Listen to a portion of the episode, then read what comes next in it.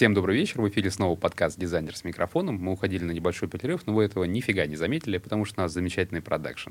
Сегодня у нас в гостях Екатерина Елизарова, а, предметный дизайнер, как она сама себя позиционирует. Катя, привет. Приветствую. Екатерина Елизарова происходит из замечательного города Екатеринбурга. И так как у нас э, целая когорта спикеров оттуда, то это всегда приятно. Я думаю, что начнем с нашего стандартного вопроса, первого и главного. Кать, что такое дизайн в твоем понимании? Для меня, наверное, это образ мысли. И герои этого подкаста часто говорят про бизнес, да, решение бизнесовых каких-то вопросов, задач. Для меня это правда, реально, про, про эмоции и про то, что хороший дизайн э, должен делать человека счастливее в этом плане я, наверное, такой волшебный единорог. На самом деле я чуть э, по-другому смотрю на дизайн, то есть не только как решение бизнес-задач, а это реально инструмент, который э, должен в итоге делать людей счастливее. По сути, все, что нас окружает, это дизайн. Да, ну вот абсолютно все. Э, стол, микрофон, э, тачка, на которой ты приехал, там, шмот. Это все дизайн. Хороший это дизайн или плохой, вот это вопрос уже к творцу. Но по сути, то есть чем э, лучше творец, дизайнер делает свою работу, тем активнее он влияет на то, чтобы люди, которые соприкасаются с его дизайном, в итоге чувствовали себя более счастливыми. Потому что когда ты э, находишься в более комфортной среде, в продуманной, э, по сути, она на настолько э, кайфовая, настолько правильно спроектированная, качественно выполненная, да, то есть ты можешь даже не замечать, но тебе классно того, что ты соприкасаешься с этим дизайном. И это влияет на восприятие человека, который находится в этой среде, да, который коммуницирует с этим видом У меня дизайна. такое впечатление, что ты сейчас пытаешься переписать Библию. Только там по главе угла стоит дизайнер. Ну, вот ты его и творцом называешь, и прочее. Сейчас будет на шестой день было создано там. Как минимум. Понятно.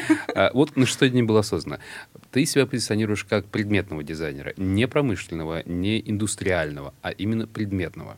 Вопрос. А, скажи, пожалуйста, а предметный дизайнер и предметный дизайн, кто это, что это и с чем это едят, в твоем понимании?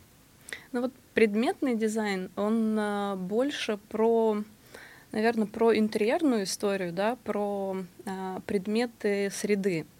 Э, промышленный дизайн это для меня больше про гаджеты, про технологии, которые внедряются.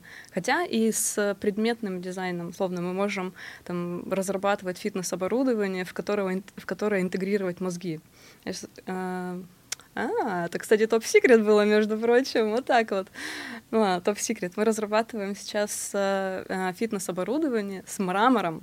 На минуточку, это гири с мрамором, понимаешь, из мрамора в которых э, в которые интегрированы мозги, которые на э, приложение телефона выводят там количество повторений, делают тебе там какие-то рекомендации, и ты можешь мониторить там свою нагрузку в течение там Э, там, определенного времени. Ты знаешь, в моем понимании мира гели из мрамора могут быть с мозгами только в одном случае, когда в семье случился конфликт. Но это очень интересно. А, а видишь, я просто люблю такие какие-то нестандартные ходы.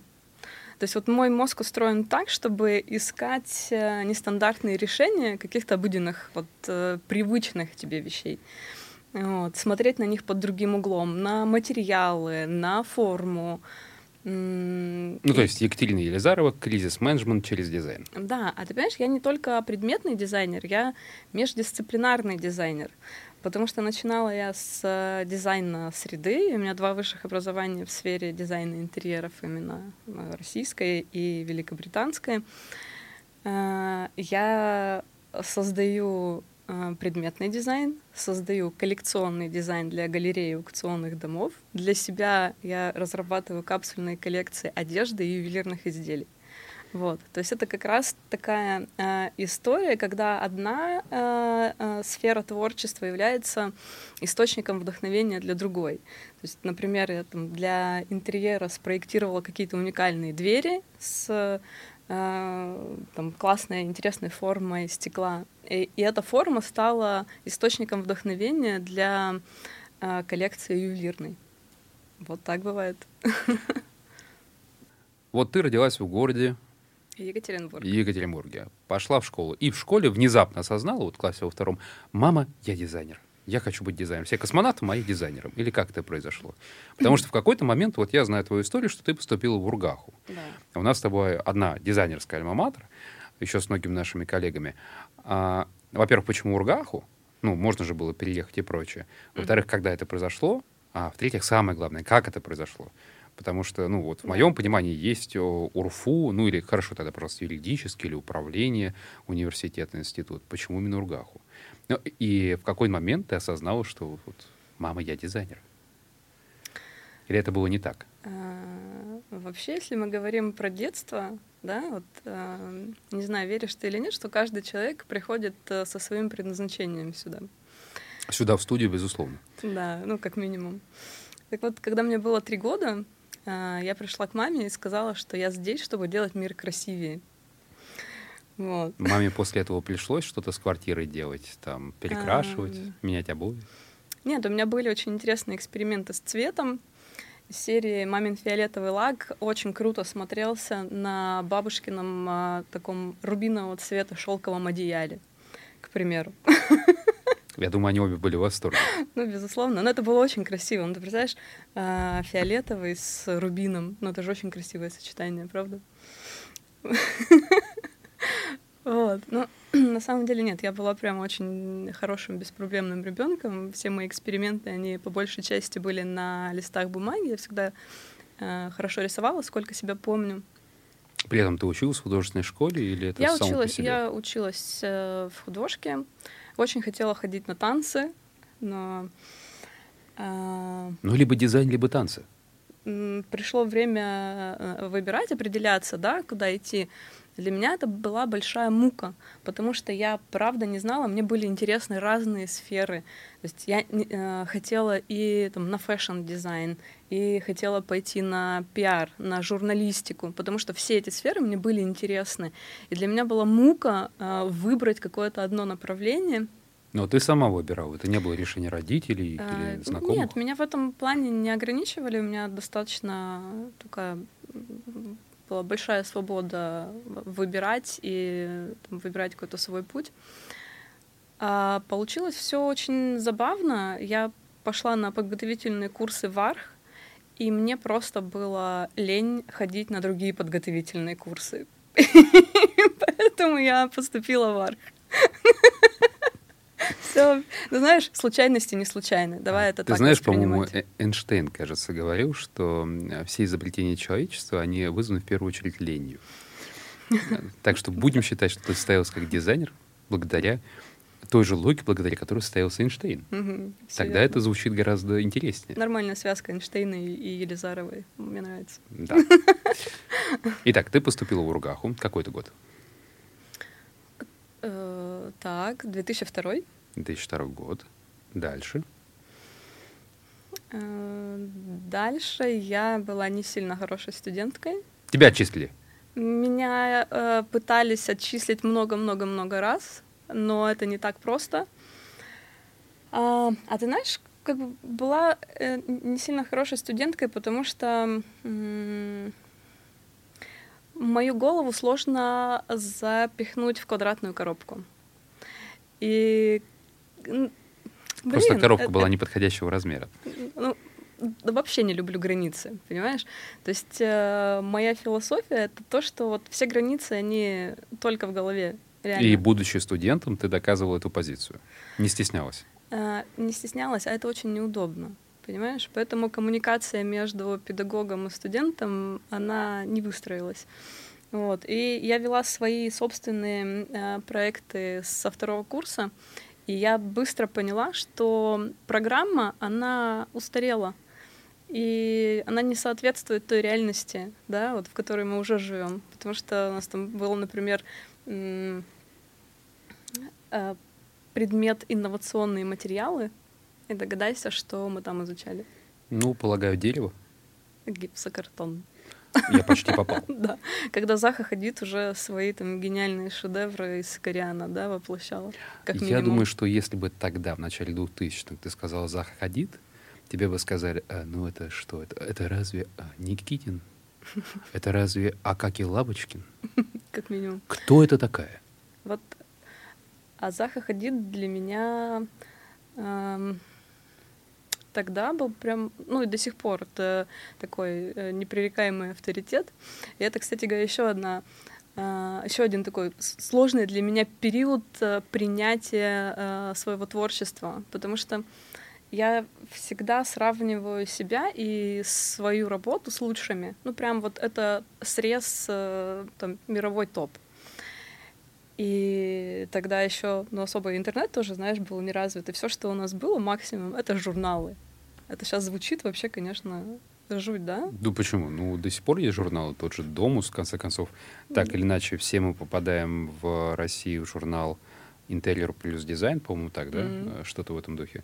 Других вроде не осталось сейчас. А, но попасть в любой международный журнал, ну, это один из смыслов участия в премиях, сколько я себя помню, потому mm. что ты бесплатно попадаешь в подписку, иначе у тебя стоит реклама этих журналов несколько десятков, а то и сотен тысяч евро.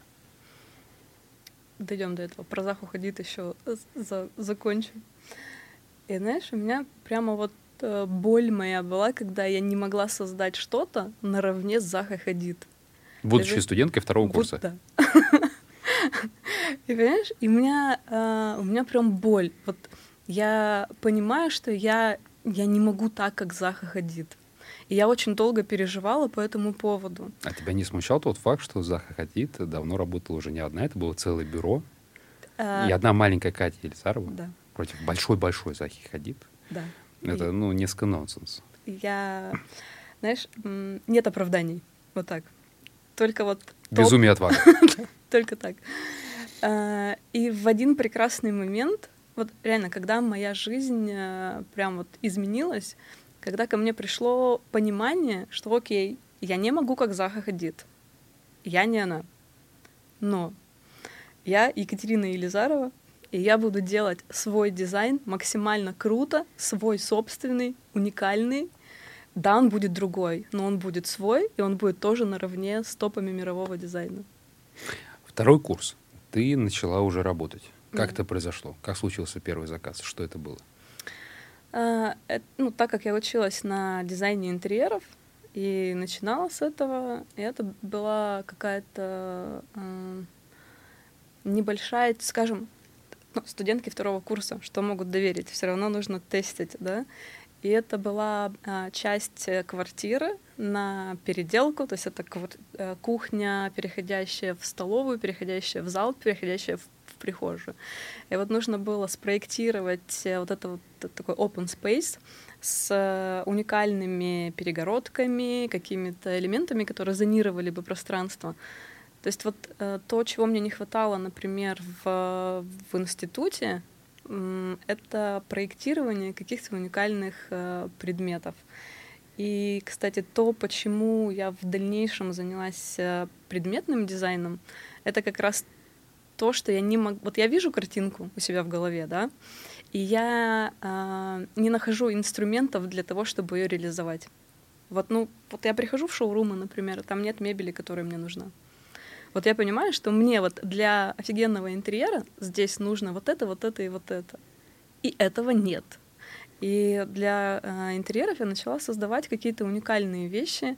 И вот так, наверное, э, там постепенно э, в эту сторону начала. Как случился путь. первый заказ? Что это был за заказ? Дизайне? Я понял. Нет, мы сейчас про интерьерный дизайн, вот ты на втором курсе. Что это я... начало твоей карьеры. Угу. Тебе пришел первый заказчик. Откуда? Я уже, честно, даже не помню, что это было очень давно. Блин. Но... Ну, всего лишь 20 лет назад. Хорошо, случился первый заказ. А дальше твоя практика, а насколько она была маржинальной, насколько она была бюджетообразующей для тебя? Ну, то есть вот ты студентка, у тебя все-таки основная задача — это учиться, а попутно у тебя есть такая халтура. Угу. А, вот насколько эта халтура была основным твоим заработком? Э, смотри, конечно, э, за мое обучение платили родители. Ты на платном училась? Я на платном училась. Мне не хватило четверть балла. Четверть балла до бюджета мне не хватило. Причем ты поступал еще до ЕГЭ? Я поступ... Да. 2002 год до ЕГЭ, 2004 да. год это ЕГЭ. Все правильно. Мне не хватило четверть балла, это было очень обидно, конечно. Да, я училась на платном до, э, получается, э, до пятого курса. Потом у нас была программа франчайзинга, после нее я поступила на бюджет. Что такое программа франчайзинга? Это э, программа обмена опыта и студентами вузов России и Великобритании. То есть как раз на основе... Э, ну, то есть в начале 2000-х это был культурный шок в позитивном ключе для наших студентов и, наверное, не самый позитивный, учитывая, что мы говорим про Урал, для студентов из Великобритании. Э, я студентов из Великобритании у нас не видела, поэтому не знаю. Не доехали? Возможно. Я их не видела.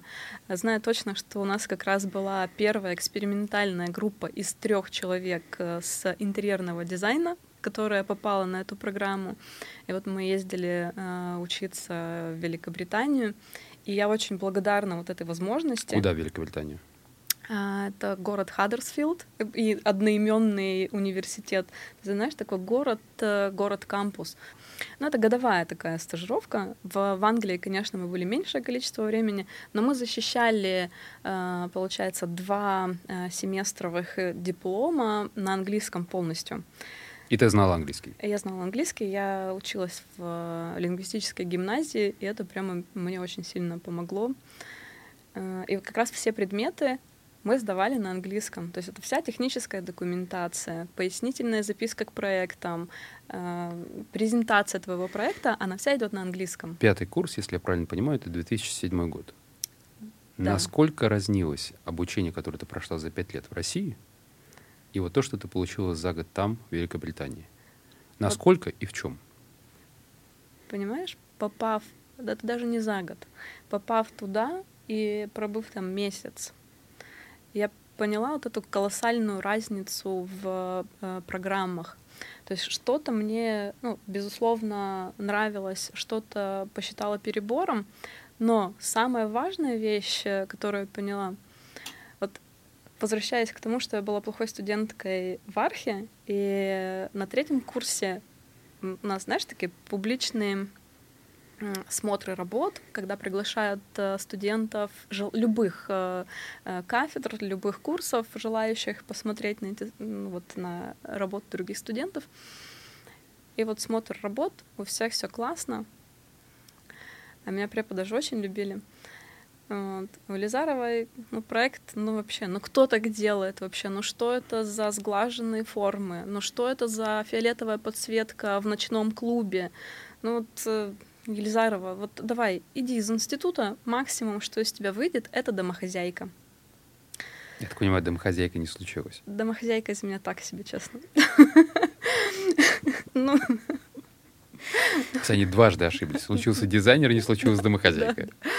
И ты знаешь, вот э, в какой-то момент и мне, правда, сложно давались э, клаузуры, знаешь, вот эти статичные изображения на четвертом формате. Знаю. Вот. Сдавал. Вот. Мне прямо, ну, я не могла, понимаешь, вот я выжимала из себя, и, и мне прям очень с трудом это все давалось. И в какой-то момент я начала задумываться, ну, а вдруг это реально не мое? Ну вот, ну вдруг, ну правда, вот.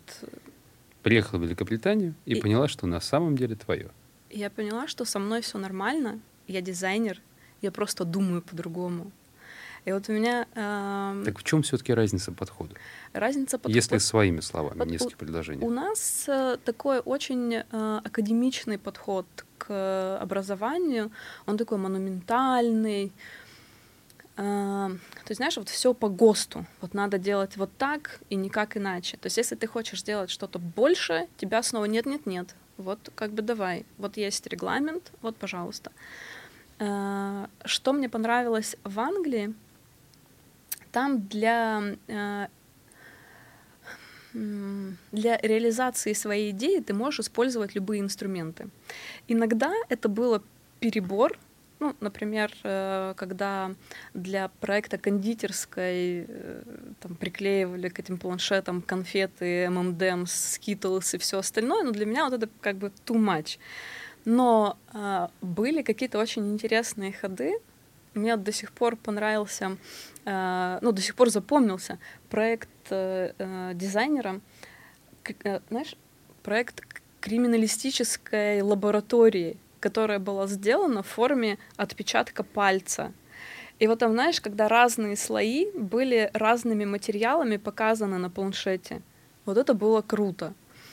Вот. Это сейчас какой-то прям CSI место преступления. А это было, знаешь, вот, это было дофига лет назад. И мне до сих пор запомнилось, потому что это классно.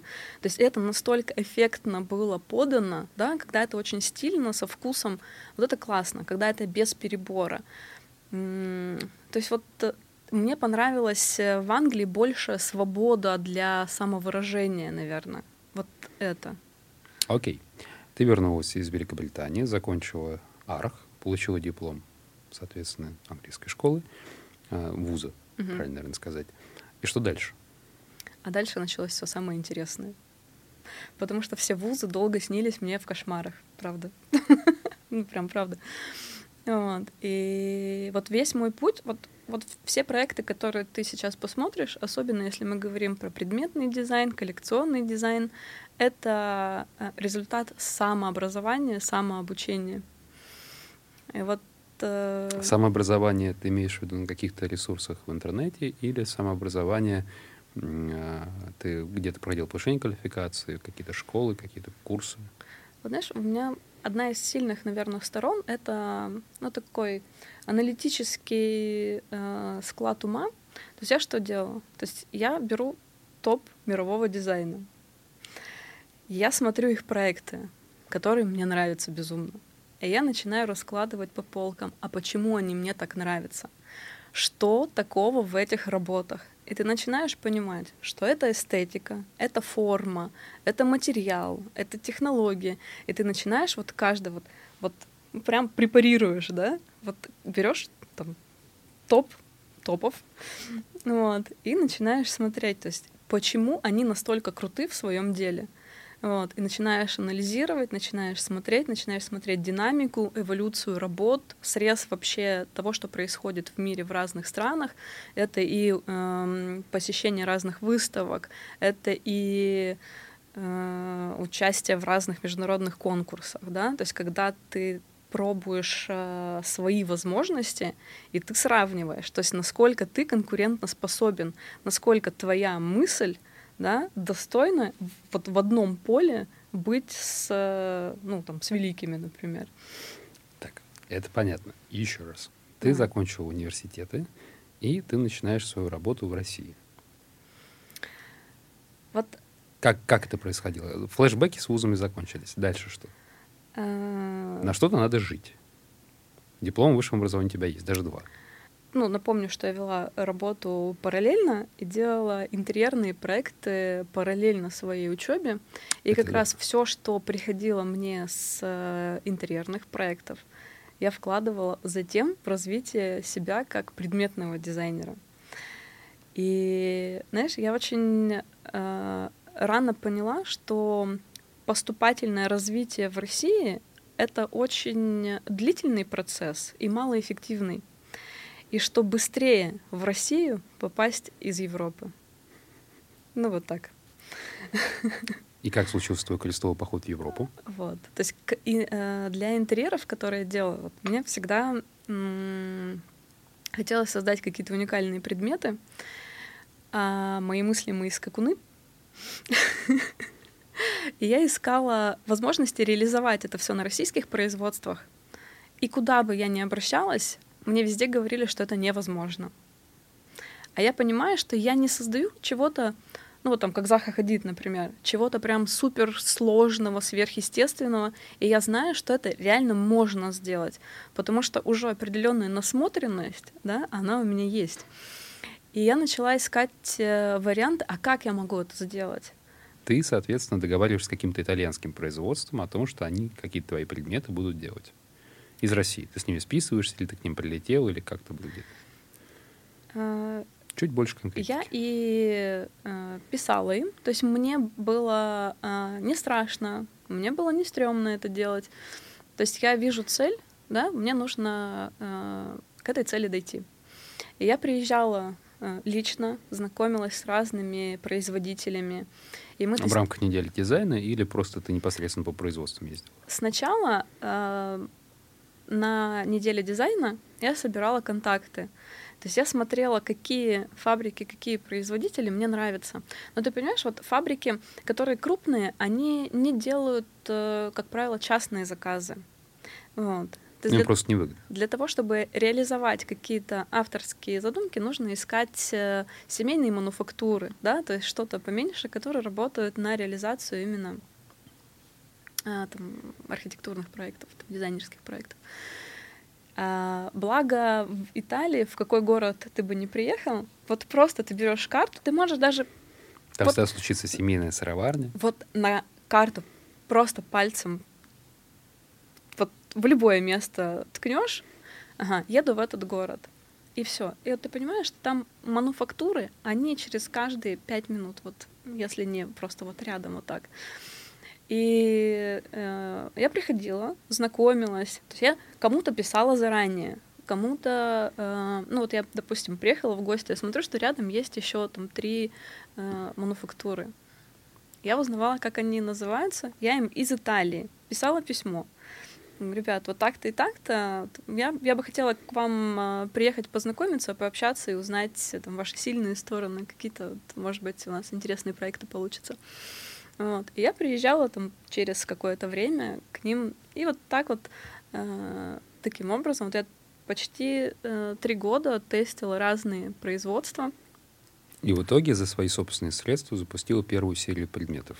Да, это э, собственные инвестиции. Вот все, что приходило с с дизайна интерьеров, там, с комплектацией интерьеров, я все инвестировала в предметный дизайн. Просто потому, что я верила в силу этой идеи. То есть, конечно, со стороны это казалось безумием. Ну, это венчур.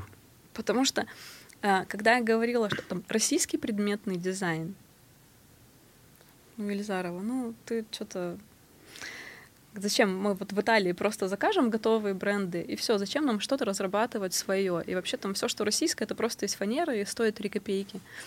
Вот. И вот эта борьба со стереотипами, кстати говоря, то, что, в общем-то, тоже меня подстегивало отчасти.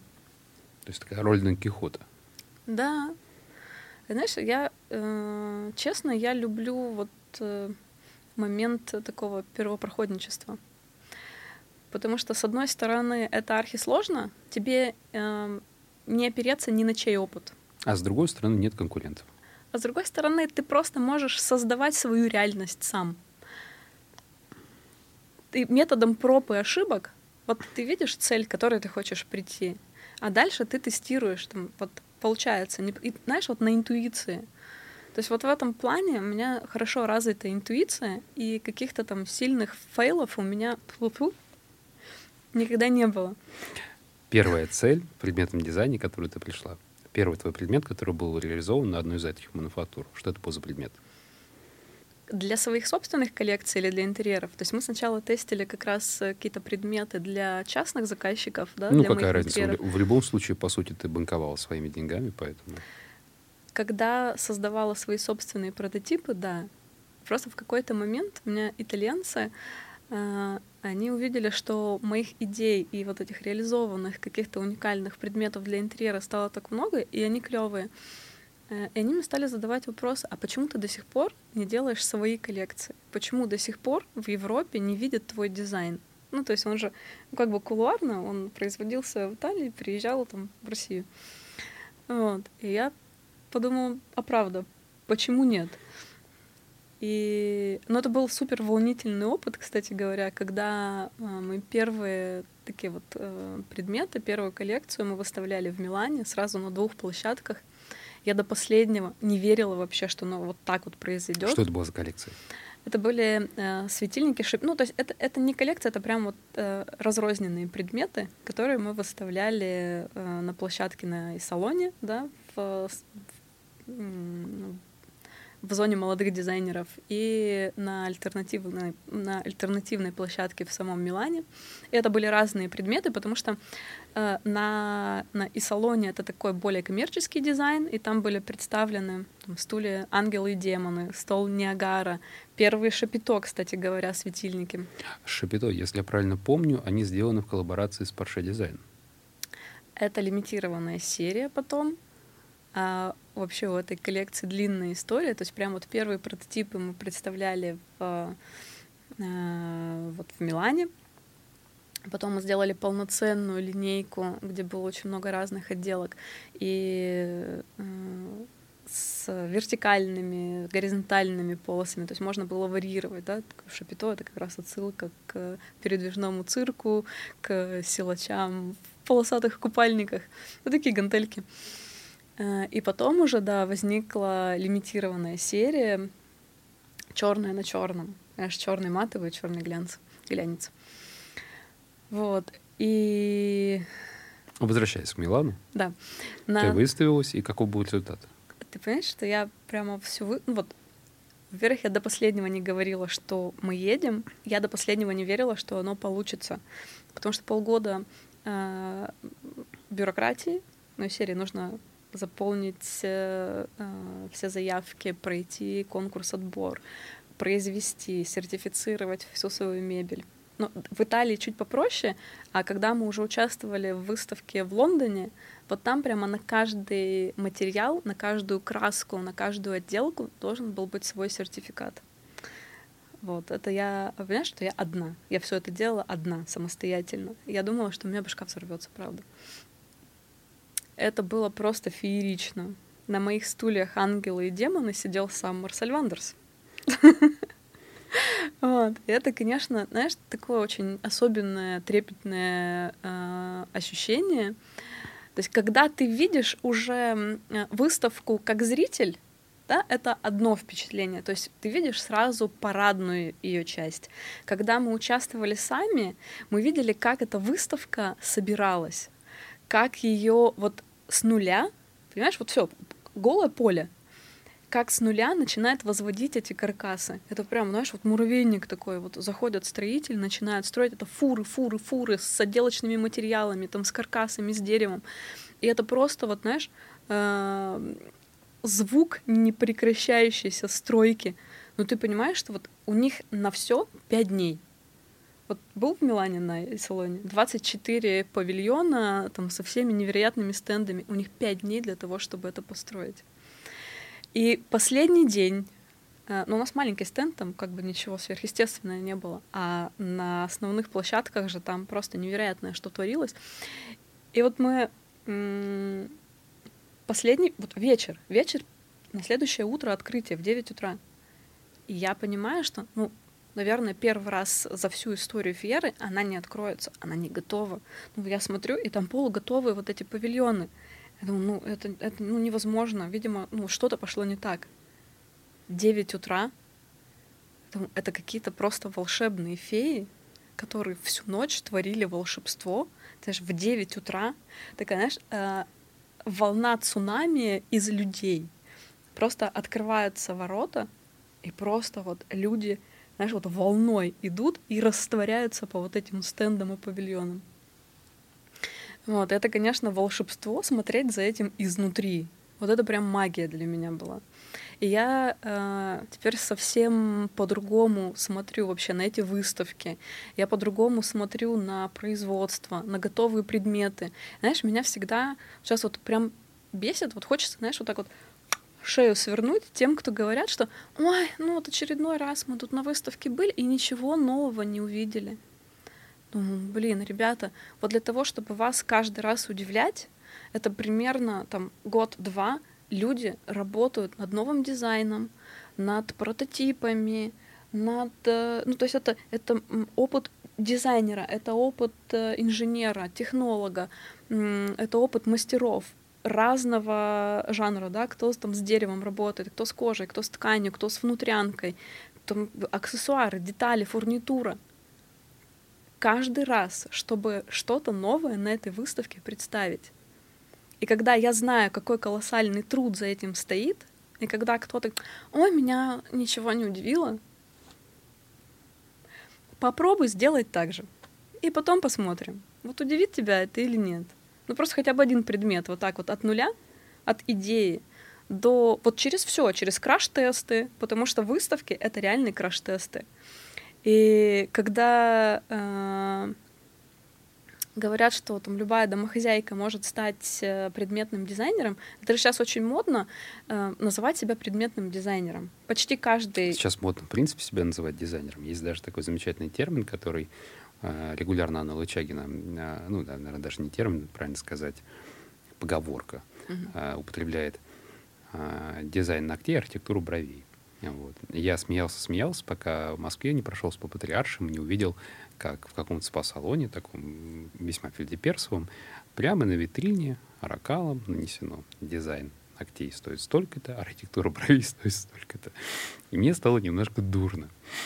Что, в общем, оказывается, можно научиться архитектуре бровей, можно научиться дизайну ногтей. Да.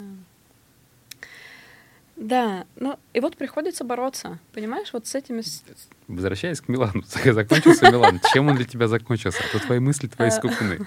Да, это точно. Для меня это прямо э, колоссальный опыт. И это... Колоссальный опыт, понятно. Ты выставила свою коллекцию «Ангелы, демоны» и все прочее. И э, ну, в итоге это привело к контрактам или к чему? Это привело к контрактам, это привело к э, узнаваемости как, меня как, как ты выглядела? Вот к тебе спустя несколько недель приходит письмо в почту. Здравствуйте, я видел ваши стулья, я видел ваши светильники. И я понимаю, что хочу заказать там 10 штук, 100 штук, еще как-то. И так э, тоже. Но вообще это действие, ну, как бы это работает даже еще быстрее.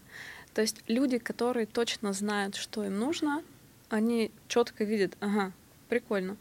И у нас, э, ну, допустим, один из таких очень интересных э, контактов это был э, советник э, не знаю, как это по-русски называется, который человек, который советует коллекционерам определенного рода, а, ну вот прям, ну, консультант в области collectible design. Да, ну с ним у нас получилась очень интересная история, когда э, он увидел потенциал в предметах моего дизайна, и он советовал своим клиентам, и у него были еще в э, заказчиках э, владельцы фабрик, и у нас случилось два контракта как раз по дизайну предметов. Это, это прямо классная, классная выставка в плане контактов, очень много интересных знакомств. И после этой выставки э, стала более узнаваемым э, профессионалом в, в сфере дизайна именно на европейском рынке. И обо мне написали много статей в журналах, потому что дизайн был, он, понимаешь, как раз зона для молодых дизайнеров, она чем отличается? То, что, как правило, дизайн такой, он очень сырой. Есть классная идея, но он недопиленный. То есть его нужно дорабатывать. Когда я создавала свой дизайн, э, я его делала законченным продуктом. И мы создавали это с, уже с итальянскими мануфактурами, которые изначально э, заточены на идеальный результат. И все эти предметы, они были в идеальном исполнении. И именно этим выгодно отличался вообще мой стенд, да, и предметы моего дизайна. И поэтому был такой э, позитивный отклик на них. То есть и про... там же как, видишь, э, владельцы фабрик, они обязательно заходят смотреть зону молодых дизайнеров. Просто потому что они там вот этих звездочек молодых талантов ищут. Вот. Это готовые предметы. У меня были готовые предметы. Их можно хоть завтра запускать в серийное производство любого бренда. Вот. И, конечно, было много контактов и на самой выставке, и уже после нее. Вот. И много запросов о покупке предметов, и несколько запросов были как раз на разработку э, дизайна для, для брендов. Вот. А про... Ну, то есть Милан себя купил? Любая выставка, она себя окупает даже несмотря на то, что это прямо... А это, это касается это только зарубежных выставок или в России тоже есть такие выставки? В России до определенного момента я прям зарекалась не участвовать в выставках, потому что э, была не сфо... ну, еще до сих пор, знаешь, слабо сформированная культура экспонирования предметного дизайна. И вообще предметов э, э, ну, вот по-настоящему сильных, да, проработанных, ну так в какой момент в России стало возможно участвовать в выставках?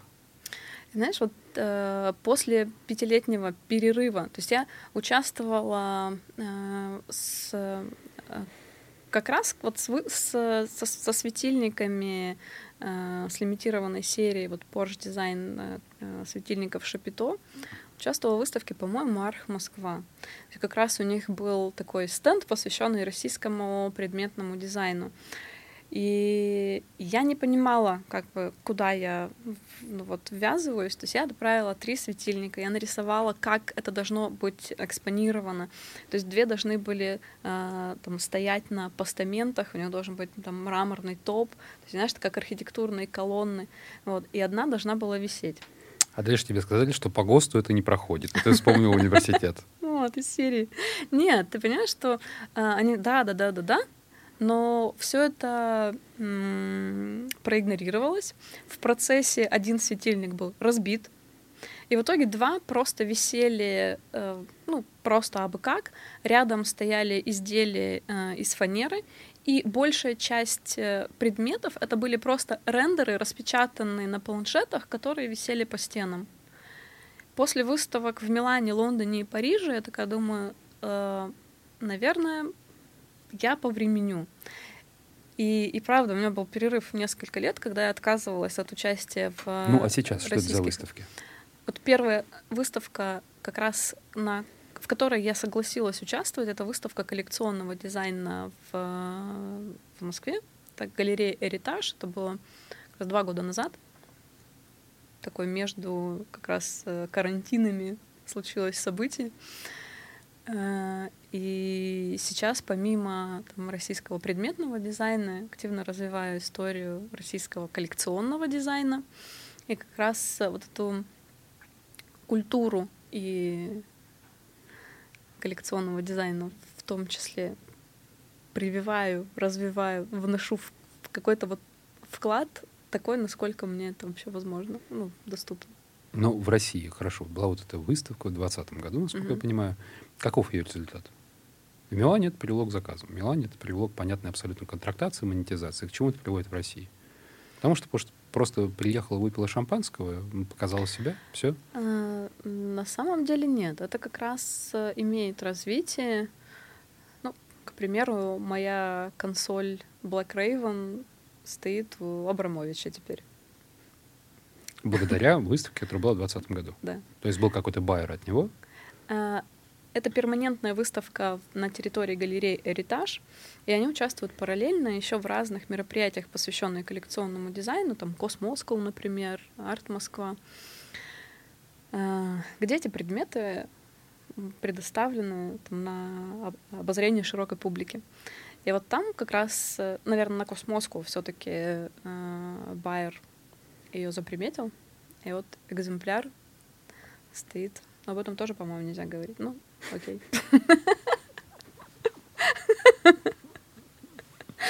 Ну, ну нет, ну ладно, что делать, можно. Ну, вот так.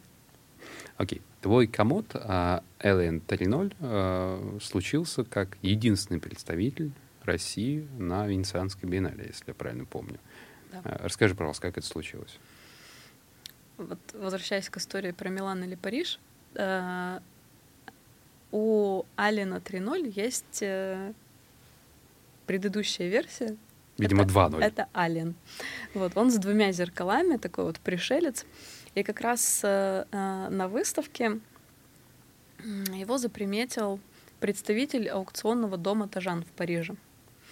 И вот он попросил меня создать лимитированную серию с тремя зеркалами, потому что для Франции такая история с трюмо, трильяжем, трильяжем, она очень актуальна, там исторически сложилась, что им очень нравится. И после того, как она успешно вот, была продана на аукционе, оттуда я заприметил голландский фонд Global Art Affairs. И вот они пригласили меня к участию как раз в выставке предметы дизайна как предметы искусства в рамках Венецианской биеннале.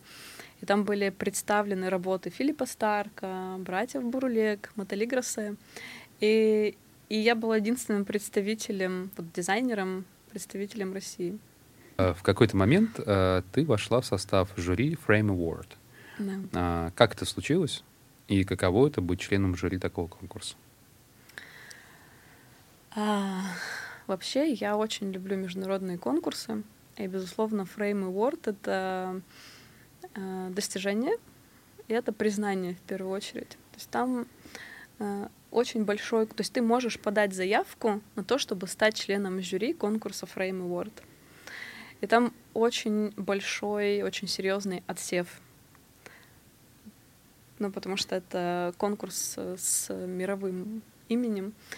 И я какое-то время ждала, чтобы пройти вот эти все круги проверок, что нужно было рассказать о себе, нужно было э, рассказать кейсы своих работ, э, показать портфолио, рассказать, ну вот, доказать, да, доказать, что ты достоин.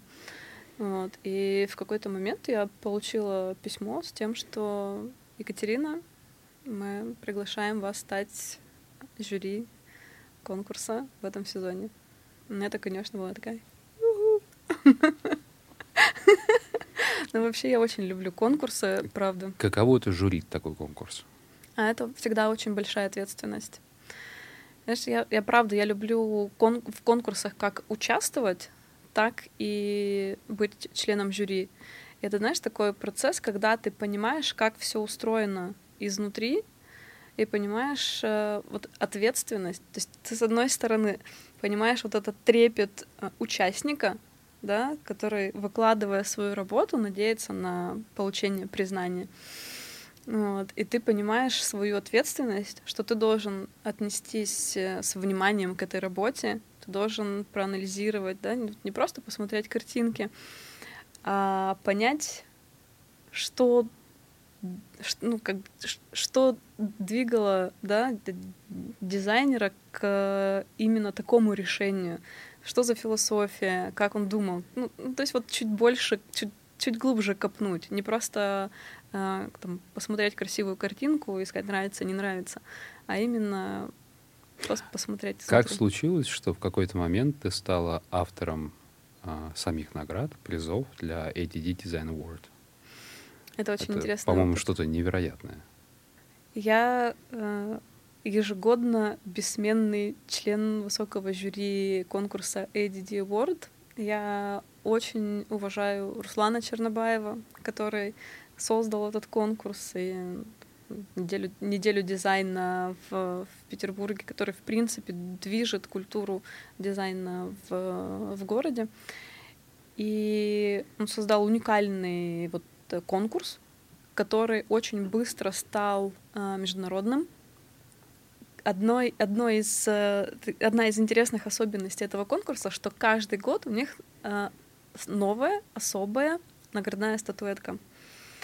И у них разные дизайнеры, обычно это европейские дизайнеры до меня, разрабатывали как раз вот эту наградную статуэтку. И просто в какой-то момент э, поняла, что ну, а мы кстати, до этого выиграли множество наград с э, коллекцией от э, Прециоза, и Прециоза была одним из э, генеральных партнеров, что ли, премии, и делали до этого награды. Вот. И мы как-то в таком в э, разговоре, ну, ну как-то надо уже объединиться и, и, и сделать что-то классное для конкурса. Думаю, ну, столько лет уже э, член жюри, Думаю, надо спроектировать свою награду. И знаешь, она как-то очень легко придумалась из самой концепции конкурса. И мне было очень интересно поработать с нетривиальными материалами для наградных трофи. Понимаешь, мне важно было создать э, наградную трофи, чтобы она была достойной, вот достойной наградой э, таланту творца который вот, ну, побеждает, да, в этом конкурсе. И это такие интерьерные э, скульптуры из белого мрамора карарского, из черного мрамора Нера Марквина. И гран-при конкурса сделала в э, пористом алюминии. А пористый алюминий, он э, обычно задействован в тяжелом машиностроении. То есть это, например, фильтр для КАМАЗов. Вот. А у нас это статуэтка конкурса Гран-при. Ну, по-моему, это здорово. Это нетривиальный мозг. Исходя из всего такого нетривиального опыта. Скажи, пожалуйста, как ты считаешь, в чем проблема, в чем препона для наших российских дизайнеров сегодня быть так же, как и ты, представленными на европейском, на международном рынке? Почему нас так мало? Если мы сейчас говорим не про работу в студиях, если мы сейчас mm. говорим про работу как вот собственный бренд. Сложность, она в том, чтобы э, выйти на международный рынок, быть видимым вообще даже в, вот, в своем инфополе, да даже здесь, в России. Мало быть э, талантливым дизайнером. Нужно совмещать в себе очень много разных функций. И нужно уметь о себе рассказать.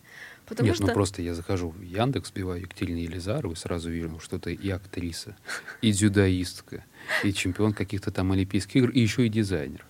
Правда, все три разных человека. Вот, но это очень комично. Екатерина Елизарова, которая моделька, она портит мне всю статистику. Овца. Это... А знаешь почему? Мы знакомы, я передам. А, вот. Она вот встречалась с Кимбербечтом. Это нормально, ей так как бы э, просмотров... Вот, передашь. То есть Елизарова встречалась с Камбербэтчем, да? И поэтому да. у тебя классный дизайн. И, кстати, знаешь, это тоже была очень интересная история, когда э, меня посоветовали как э, дизайнера для интерьера. И вот, вот Екатерина Елизарова. И вот мой будущий заказчик, друг и партнер уже впоследствии, э, смотрит такой, значит, в сети, ищет Екатерина Елизарова. И, значит, показывает жене фотку модельки там ну, в купальнике на пляже. Вот смотри, у нас как бы дизайнер. Жена такая напряглась. Потом пришла я. Было не менее пикантно. Вот, это была очень комичная история, когда вот, видишь, ищут Екатерину Елизарову, находят модель. Ты знаешь, в случае с Виктором Клименко, когда ищут, часто находят замечательного певца, mm-hmm. которому сильно за 70, под 80, живет он где-то в Финляндии и поет такие песни что-то о казачьем войске и любви. Mm. Там тоже не сильно дизайном пахнет. Ну вот, видишь. Сегодня твой основной пул заказов — это интерьер или предметный дизайн? Это предметный и коллекционный дизайн. А, и производство в основном происходит в Европе все еще? Или уже в России? А, сейчас я а, тестирую российские производства. Я очень долго работала, ну, по сути, большую часть, э, по большей части для европейских брендов. То есть я создавала для них коллекции, мебель, интерьеры, аксессуары, свет. Вот. И вот несколько там, лет назад начала интегрировать вот этот опыт в российские производства. Но если мы говорим о моих коллекциях, да, и там лимитированных сериях, это всегда было итальянское производство. Вот. Сейчас мы живем все в очень интересное время, и я ищу а, достойную альтернативу здесь, в России. Я предлагаю построить ее в Томске сразу. Ну вот, почему бы и нет? Вот, я как раз, видишь, вот эта коммуникация, то есть у меня э, тоже очень интересное время, потому что у меня была отлажена работа с моей итальянской командой, да, у меня там куратор. Ты все время говоришь «моя команда», «мы», но потом возвращаешься к тому, что ты одна. Кто, а... кто эти «мы» и почему тогда ты одна? Это, знаешь, момент такой... Мы Екатерина Великая? Э, когда мы говорим, я говорю о каком-то эм, результате труда, это результат не только моего труда, да, безусловно, это, это мой интеллектуальный труд, это вовлеченность в процесс, но в этом процессе участвуют технологи, мастера, да, это... То есть ты имеешь в виду, что это проектная команда, которая участвует в том или ином проекте? Ну, конечно. У меня э, проект начинается с э, эскизов э, в ручной графике. То есть в этом плане такой old school. Я очень люблю рисовать. Хоть здесь Ургах он на тебя повлиял? Нет. Я научилась. Я не, я не научилась э, рисовать в архе. Как бы я не уважала людей, которые преподавали, не смогли там, обуздать, что ли. Я, понимаешь, какая штука? Наверное, мне больше понравилась э, подача в Англии, она такая, она очень динамичная, она не такая статичная. Вот. И потом дальше я уже формировала свой, свой какой-то уникальный авторский почерк, да, вот, и, и училась рисовать эти скетчи, э, мебель самостоятельно. То есть я прямо вот помню период, я полгода, я сидела и каждый день рисовала, рисовала, рисовала, пробовала. Э, я учила свой мозг рисовать э, готовые предметы. То есть я вижу готовый предмет, каким он должен быть. Но вот эта связь мозг-рука, она еще не была сформирована. И я полгода учила свой мозг и руки, да, вот мысль переносить на бумагу. Ты знаешь, некоторым современным художникам это, видимо, не дано. Но, тем не менее, неплохо продается. А сегодня в твоем портфеле заказов преобладает предметный дизайн. Окей. Предметный дизайн а, преобладает по европейской модели, насколько я понимаю, когда это роялти или нет? Если мы работаем с европейскими фабриками, то да. А если мы работаем с российскими фабриками, у нас культура роялти еще не сформирована э, в России, и нет достаточной законодательной базы, чтобы проверить, какое реально количество там, тех или иных предметов было продано. То есть если мы говорим, может быть, э, э, там в промышленном дизайне какая-то другая история, но если мы говорим про предметный дизайн, это пока так. И здесь э, там, история с роялти это больше э, про личные взаимоотношения, про уважение к друг другу и уважение, знаешь, репутационные риски. Если говорить про отчисления от роялти, и если говорить про предметный дизайн в целом, взять твой портфель заказов за год, вот 100%, сколько из 100% составляет предметный дизайн, и сколько из этих 100 уже процентов предметного дизайна составляет роялти? Ну, Примерно. Из 100% моих заказов э, примерно 70% это предметный дизайн.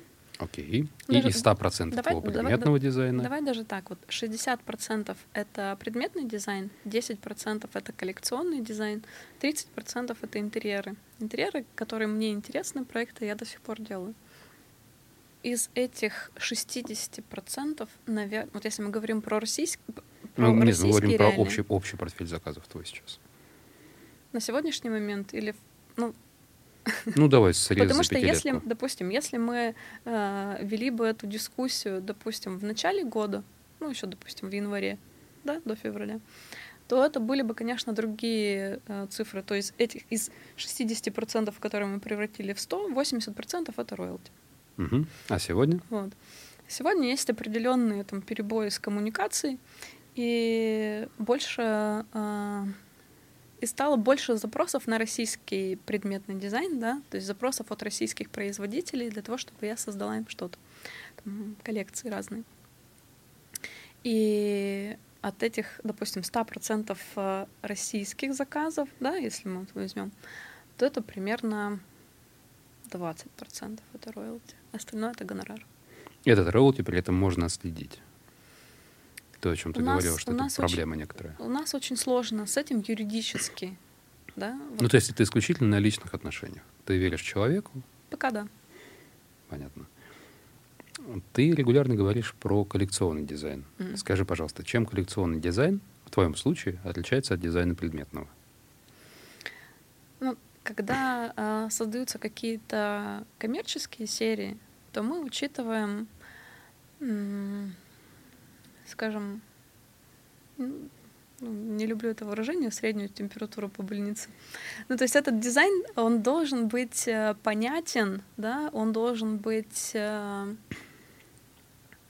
комфортен большинству покупателей, да, потому что ну, у любого бренда в любом случае есть э, задача сделать дизайн, который будет любим и продаваться. Вот. Когда мы создаем э, коммерческие коллекции, то есть мы как раз э, должны ориентироваться на портрет потенциального клиента. Да, покупателя в целом, на возможности той компании, для которой создается дизайн. Вот. Э, на коммерческую модель этой компании, на рынке сбыта, потому что, допустим, имеет значение, в какой стране да, этот бренд или эта коллекция будет представлена. Когда э, ты создаешь коллекционный дизайн, ты не привязан к этим факторам. Ты можешь э, творить чистое искусство. ну, ты ограничен только возможностями производства, вот, но в целом ты можешь создавать какие-то уникальные предметы и, э, допустим, не бояться за э, себестоимость, за сколько это будет стоить для конечного потребителя. Потому что это коллекционный дизайн. Это, этот предмет может существовать вообще в единственном экземпляре. Вот. И, и это ну, друг, немножко другой посыл. Есть здесь в этом чуть больше свободы творчества. Ты не ограничен э, философией, не ограничен бюджетами. В какой-то момент ты решила участвовать в конкурсах. С чего все началось? Это были российские конкурсы или ты сразу пошла в международные? Нет, я сразу пошла участвовать. Э, Какой был твой первый конкурс? Слушай, я не помню вот эти первые, потому что я точно... Не, ну понятно, что, наверное, точно... первую подачу ты проиграла, но вот такие запоминающиеся какие-то истории. Ты пошла в Red Dot, и в итоге ты решила после проигрыша выиграть, или как? Или пойти в A-Design Award, или пойти в Web Design Award. Знаешь, э, я создавала разный дизайн, и, знаешь, вот есть такое чутье, как какой э, предмет, какой вид дизайна больше подходит под философию того или иного конкурса. Потому что так или иначе она есть, да? Ну вот э, у, у каждого конкурса есть своя специфика. И если анализировать, то ты можешь, ну, как бы чуток спрогнозировать, что это теоретически может быть. И вот и ты пробуешь, э, тестируешь гипотезу, ты пробуешь, да, нет. И опытным путем понимаешь, работает там твоя там, гипотеза или нужно что-то скорректировать. И я не боялась подавать э, заявки на разные международные конкурсы. Если что-то не проходило, я пробовала понять, что мне нужно еще усилить, чтобы в следующий раз выиграть. Для чего тебе нужно было участие в конкурсах? Это самоутверждение или для того, чтобы поставить логотип на свою продукцию? Слушай, ну для меня, наверное, в первую очередь это проба собственных сил. То есть все-таки самоутверждение. Ну, все в комплексе. Потому что м- вот это как бы этот логотипчик, это тоже приятный бонус. Ты знаешь, вот ни одно участие в конкурсе само по себе, оно не приносит тебе там какого-то вау-эффекта начинается все самое интересное только тогда, когда ты правильно начинаешь использовать эту информацию и свои победы в этих конкурсах. Потому что ну, кон- конкурсы выигрывают там, 500 миллионов человек, да, если посмотреть за всю историю там, этого бренда, ну, этого конкурса. И не сказать, что там все, вот кто-то один выиграл Red Dot и полетел просто вот в космос, в стратосферу. Ну, такого не бывает. А бывает дальше планомерный труд, как ты позиционируешь свой дизайн, да, что ты говоришь, что окей, вот смотрите, ребята, мой дизайн, он видимый, он э, признанный международным сообществом, международным жюри, он достоин. Вот. И это влияет дальше на там, твое сотрудничество, скажем, с, с брендами выше уровня, с брендами, которые тебе интересны. Вот, то есть именно победа в этих конкурсах позволяет быстрее э, находить общий язык э, с нужными, интересными тебе брендами. Интересная позиция. Екатерина Елизарова сегодня — это предметный дизайн, это коллекционный дизайн, это интерьерный дизайн, но, насколько я понимаю, это еще и фэшн-дизайн, это и ювелирный дизайн. Давай поподробнее про фэшн и ювелирный. Я, знаешь, просто делаю то, что мне нравится. Да, почему всего много? Это вопрос о границах и то, что я не люблю границы. Это вопрос, как тебе на это хватает, я думаю, очевидно. А, это вопрос о том, что когда мне надоедает заниматься чем-то одним, мне нужно переключиться на что-то другое. Вот. И, и вот ну, то раз... есть так был создан утконос, в моем понимании. Как в какой-то момент проектирование сместилось куда-то в другую сторону. Ну, может быть. Э, одежду я рисовала еще в школе. Вот у меня все тетрадки сзади были изрисованы э, именно моделями одежды. И я как раз хотела поступать даже в том числе на фэшн-дизайн э, в Арх, но для меня это показалось слишком узкая специализация, и мне было это неинтересно. То есть я не люблю как бы выбирать прям вот что-то одно.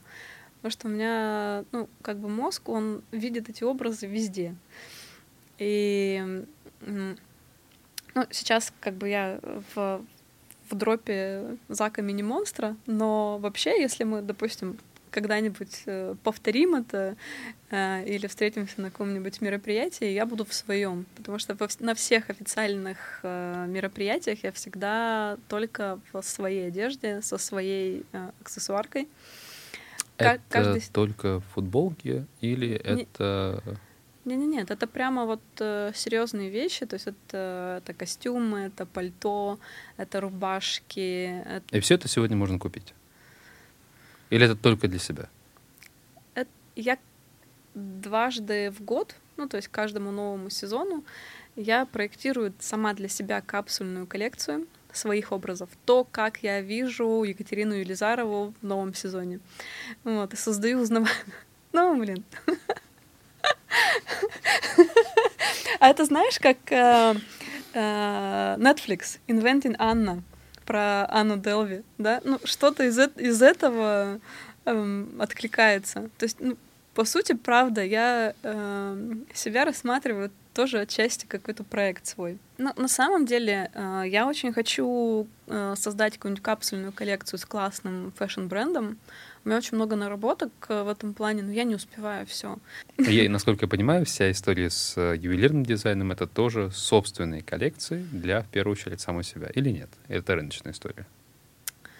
А, допустим, у меня есть ну, моя там супер узнаваемая булавка для воротника, может быть в золоте, ну, то есть в 24-каратном золоте, ну, с, все скромно, с, с, гор, с горным хрусталем и да. из белого, ну, из белого золота или с платины с э, черным ониксом.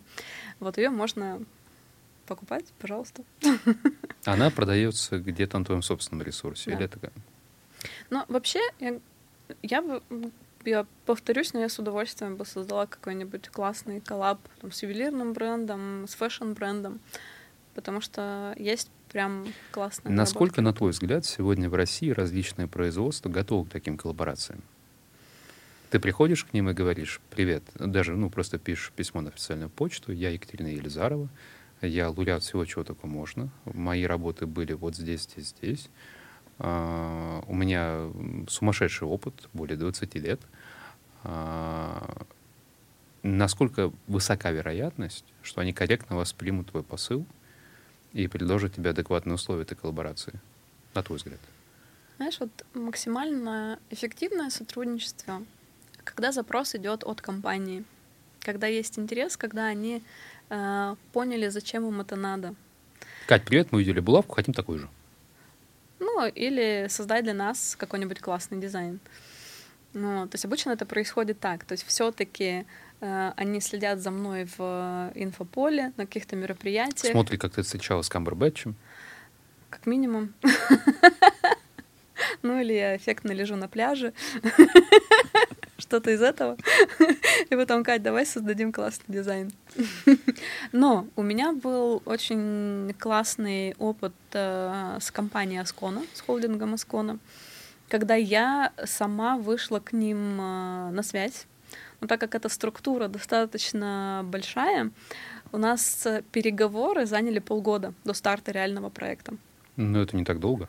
Вот, ну, просто если мы говорим о, допустим, работе с зарубежными компаниями, у меня, ну давай так вот, компания Смания, очень известный э, итальянский бренд, вход, всегда входил в топ моих интересов. Я мой в интерьерный дизайн всегда включала предметы их бренда. И мне вообще нравилась там философия и то, как они делают. То есть они задают тренды. Ну, то есть это срез там, люксового дизайна итальянского. Чтобы ты понимал, я приехала к ним познакомиться. Они увидели, как я интегрирую их мебель в свои проекты насколько деликатно и интересно. Увидели мои наработки, мои скетчи в, там, в предметном дизайне. Мне в этот же день отправили контракт. Ты не представляешь, для меня это было просто... Я прыгала, визжала.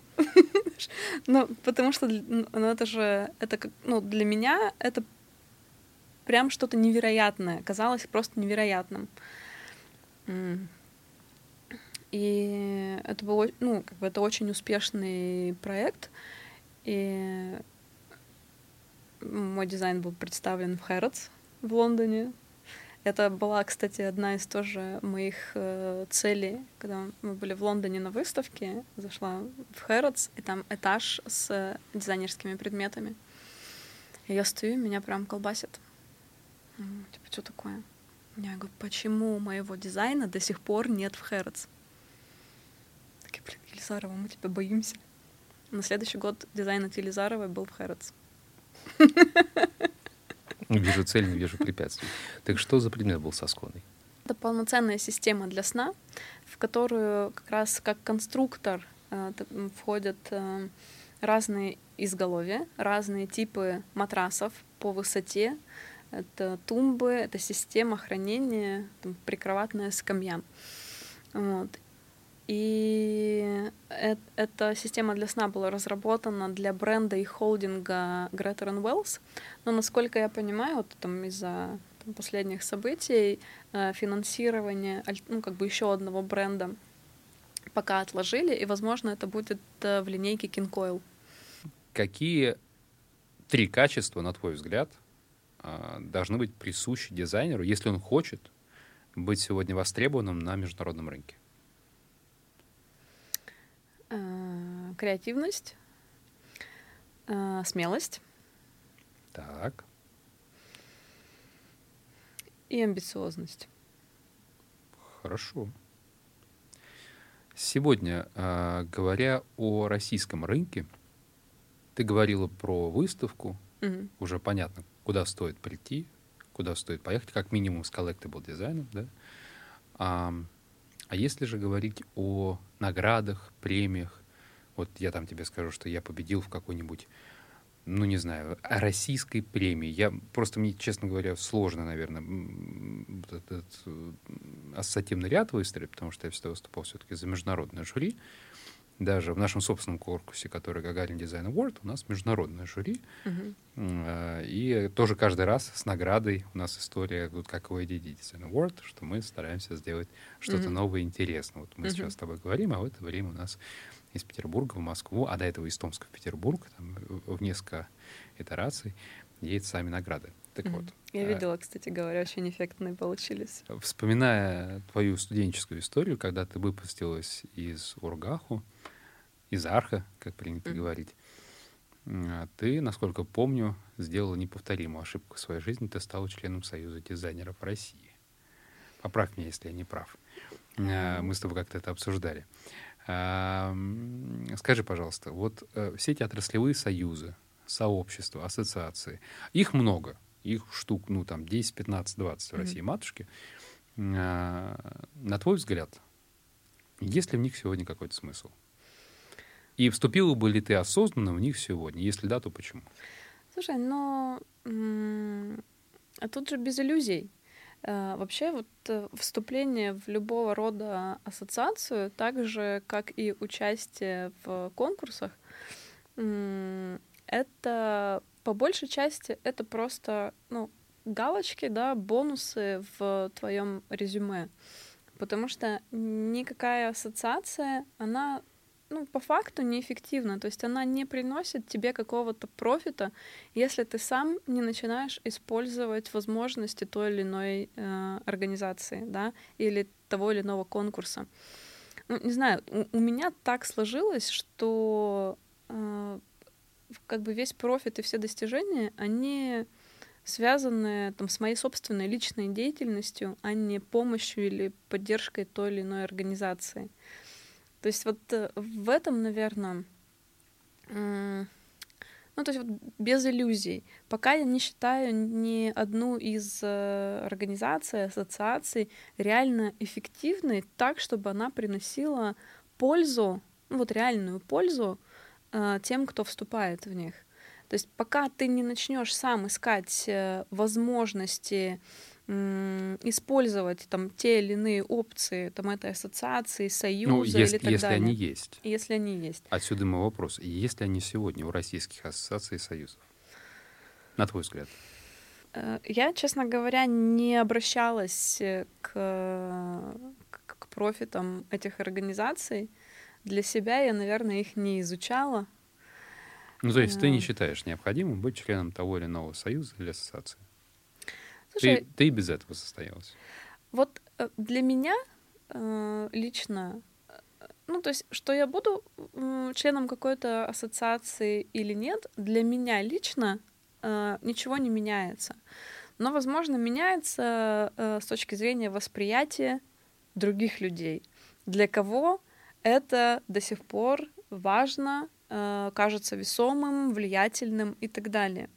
То есть, когда ты изнутри, ты видишь, там, что ну, для тебя профита реального нет, но люди со стороны, они э, ну, не в теме, да, и они, э, ну, возможно, питают иллюзию, что это необходимо. Поддаются влиянию вот этого образа, э, волшебного образа. Ну, понятно, то есть как back to the USSR. Все должно иметь свой ГОСТ. Да, то есть как бы для меня лично профита, наверное, прям мощного какого-то профита я не вижу, но для тех, кто со стороны э, смотрит, для них это ну, один из э, там, критериев доверия да, ко мне как к специалисту. То есть, возможно, это как раз э, ну, работает так. Окей. Okay. Екатерина Елизарова сегодня. Средний чек, если мы говорим про интерьерный дизайн, и средний чек, если мы говорим про предметный дизайн. Э, если мы говорим про предметный дизайн, это от 12 до 20 тысяч евро коллекция. Если мы говорим... Что входит в коллекцию? а смотря какие задачи у какого бренда стоят. Если это, допустим, какой-то уникальный, допустим, это один предмет, то это примерно 3000 евро плюс э, процент. Э, если мы говорим про коллекцию, там просто в нее входит чуть больше предметов. То есть это коллекция для спальни, определенный набор предметов. Если это коллекция, там, допустим, для гостиной, там диван, кресло, там столики, это может быть какая-то витрина. Ну, то есть набор тех предметов, которые формируют интерьер там, в том или ином пространстве. Вот.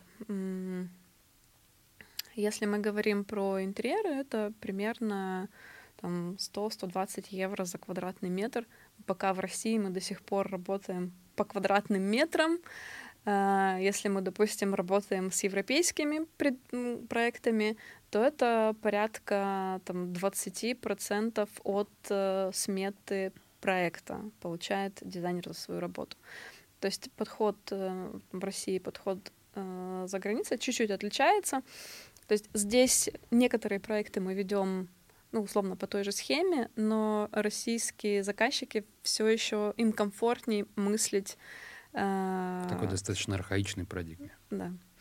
Ну, потому что у нас же не принято э, до конца озвучивать бюджеты, да, сколько ты реально готов потратить на этот проект. То есть в процессе эта сумма э, все равно так или иначе меняется периодически. Если говорить про коллекционный дизайн, то если я сегодня прихожу к тебе с заказом коллекционного дизайна, Сколько это будет стоить? А у нас э, с коллекционным дизайном немножко другая история. То есть это э, контракты с галереей, э, где, э, ну, собственно, профит, он делится э, напополам. Ну, конечно, все зависит от того, как, э, на каких условиях этот предмет поступает в Ну, то есть в данном случае коллекцию. ты сама разрабатываешь какой-то предмет. Да. И... Ну, вот, допустим, есть вариант, когда у меня есть готовый предмет, и коллекция хочет, э, галерея хочет получить его в свою коллекцию. Тогда это, ну там, условно, мы шерим по одной схеме. Если э, я для галереи создаю какой-то уникальный дизайн, вот, и они готовы инвестировать в производство это, этого предмета, да, то есть моя затратная часть, условно, это мозги, мое творчество, с их э, инвестиция в производство, тогда мы шерим там, ну, немножко в других пропорциях. Но в целом это 50 на 50 профит э, дизайнера и галереи. Любопытно. Насколько перспективным и емким ты считаешь российский рынок для себя? Э, максимально. То есть это твой основной ориентир сегодня? Сейчас, видишь, какая штука? у меня есть, знаешь, такое внутреннее чутье, э, где я должна находиться в тот или иной момент времени, где мой потенциал раскроется лучше всего.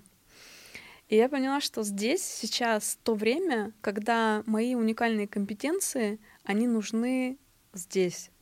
И я могу вот этот опыт работы с э, международными компаниями интегрировать в российские компании и создавать дизайн, который будет на уровне с европейским, а может и превосходить его. Потому что сейчас все заточены на максимально классный результат. И вот если до этого, знаешь, вот могли себе позволить там, ну, какие-то факапы, то сейчас такое время, когда каждый для себя ставит очень высокую планку. И мне это нравится. То есть я перфекционист, и мне важно, чтобы результат был идеальным, ну вот максимально идеальным. И это как раз вот к старту нашего разговора, потому что только качественный дизайн, классно сделанный, на совесть, да, ты отвечаешь головой, ты отвечаешь своим именем за результат, он позволяет э, изменять среду, изменять мир к лучшему. Вот. И поэтому это звучит очень идеалистически, но я правда в это верю, что создавая качественный дизайн, я делаю мир красивее, да? Это о миссии, которую я озвучила в три года маме. Топ-3 дизайнера, на которых ты ориентируешься? Слушай, а их, их на самом деле больше, но есть э, несколько дизайнеров, которые которые мне очень нравятся как люди. Мы с ними знакомы лично. И они очень интересные персонажи. Например, Александра Ласпада. Это как раз моя кровать для Смани и Харрисон. Она вошла изначально в капсульную коллекцию Александра Ласпада. А, ну, как бы краткая справка. Он один из трех э, отцов-основателей бренда Визионер. Это очень брутально выглядит. Такой лысый, татуированный чувак, но он очень добрый, он очень креативный. Ну, ты знаешь, мне очень нравится моих зарубежных э, друзей-дизайнеров. Знаешь, вот, вот так вот скрываешь черепушку, Ммм, какой интересный мозг. То вот правда. пощупать. И вот, э, конечно, можно там назвать какие-то э, всем известные имена, да, ну, хотя там Хай Майон, например, мы сделали с ним совместный интерьерный проект, он тоже бесспорно очень интересный персонаж. И мне интересны они, понимаешь, когда они раскрываются по-другому при личном общении. То есть, когда ты видишь не только результат их работ, но и видишь, как они к этому что результату не только идут. дизайнеры, но еще и люди. Да, в первую очередь люди. Понимаешь, какая штука? Сейчас же э, э, тренды, они меняются. Люди не хотят просто очередной стул или стол или лампу, да? Прошло время просто утилитарной функции предмета. Они хотят дизайн от звезды и покупает стул от Филиппа Старка, от Марселя Вандерса, от Патриции Уркиола, какое-нибудь кресло. Просто потому, что это тоже сопричастность к звезде, к легенде. И дизайнеры сейчас стали наравне с суперзвездами кино, музыки. Понимаешь, это такие же звезды. И вот сейчас вот этот вот личный бренд, да, и сопричастность вот к, к личности — вот это становится максимально важным. И это максимально ценно, потому что ну, вот она такая реальность сейчас. Хорошо. Одного ты назвала. Еще двое. Из интересных назову Елену Сальмистрара. Она мне нравится за э, интересные классные принты. Подход вот такой знаешь, совмещение арта и дизайна. Вот Хайма Йон, он мне импонирует тем же. То есть это такие очень игровые миры, которые э, находят свою реализацию в предметах дизайна. Вот, они и художники, да, и свои иллюстрации э, интегрируют в предметы дизайна. То есть вот с точки зрения какого-то игрового дизайна, то по фану, потому что мне очень нравятся э, предметы, которые обладают э, классным чувством юмора при этом. Вот. Если мы говорим о каком-то суперкомфорте, это, безусловно, будет Патриция Уркиола. Все ее коллекции, все ее предметы, они очень эстетичны и они суперкомфортные. Вот они про цвет и про комфорт. И ты, кстати, видишь, когда там как, какой-то предмет создан мужчиной, а какой-то женщиной. Ну, в большинстве случаев можно догадаться. Вот. То есть это прям а, такое очень тонкое женственное чутье. У меня есть предложение потихоньку переходить к Блицу. Угу. У нас на самом деле всего две рубрики. Это первый основной вопрос, дальше большой долгий экспромт и в конце ага. Блиц. Ага. У тебя будет 20 секунд на каждый ответ. Да. Если не знаешь, не готова, не уверенно пропускаем. Угу. Просто вот первое, что приходит на ум. Угу. Давай. Готова? Давай пробовать. Три, четыре. Поехали. Много денег — это? Свобода и большие возможности. Лучший город мира? Э, тот, где я. Семья или работа? Баланс. Любимый объект предметного дизайна? Который мной еще не создан. Любимый объект коллекционного дизайна?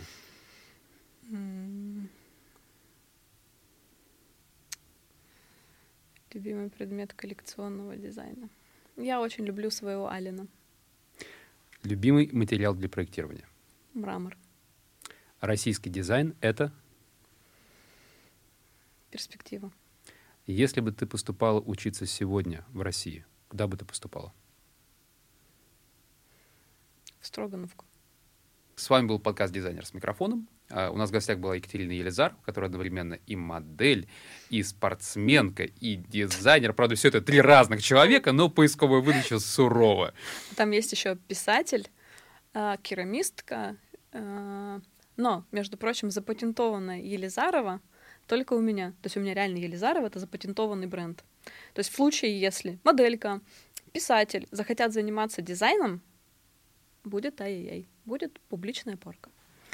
Подписывайтесь на канал «Дизайнер с микрофоном», ставьте лайки, пишите комментарии. Здесь реально крутая площадка и крутые спикеры —